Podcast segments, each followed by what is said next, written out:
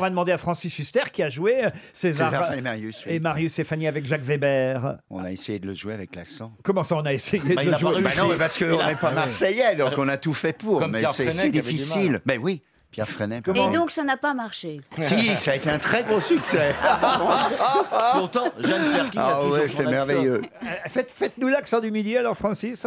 Euh, dis, euh, petit, tu sais que l'OM en ce moment, c'est vraiment la merde. Attendez, Ariel va essayer de vous répondre avec l'accent du midi. Eh bien, je crois, euh, Pomme Pommette, Non, Pomme Ariel. Pommette, elle est bien mignonne ce matin. Ah si, ça va, c'est pas mal. Ah si, si, si.